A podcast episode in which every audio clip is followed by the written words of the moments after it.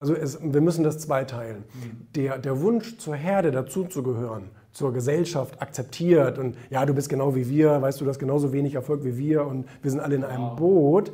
Ja, also das, da hast du recht, das äh, ist natürlich angenehm.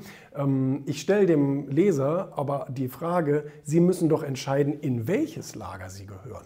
Also ich habe zum Beispiel äh, ein Beispiel genannt. Also, wenn Sie jetzt, ähm, wenn Sie jetzt in einer Nachbarschaft leben und diese Nachbarschaft besteht so aus gesundem Mittelstand. Die Leute fahren einen Passat, Volkswagen, irgendwie ein Dreier BMW, was weiß ich, so ganz normale Autos oder ein Skoda. Und Sie haben jetzt, Sie haben jetzt die, die, ähm, die Idee, Sie kaufen sich jetzt einen Ferrari. War schon immer Ihr Traum. Jetzt sind Sie 50, jetzt haben Sie endlich Midlife Crisis und jetzt wollen Sie sich einen Ferrari kaufen. So, jetzt sagt aber jeder, äh, bist du bescheuert oder was? Äh, du kannst doch keinen Ferrari, das ist doch, du machst dich doch lächerlich.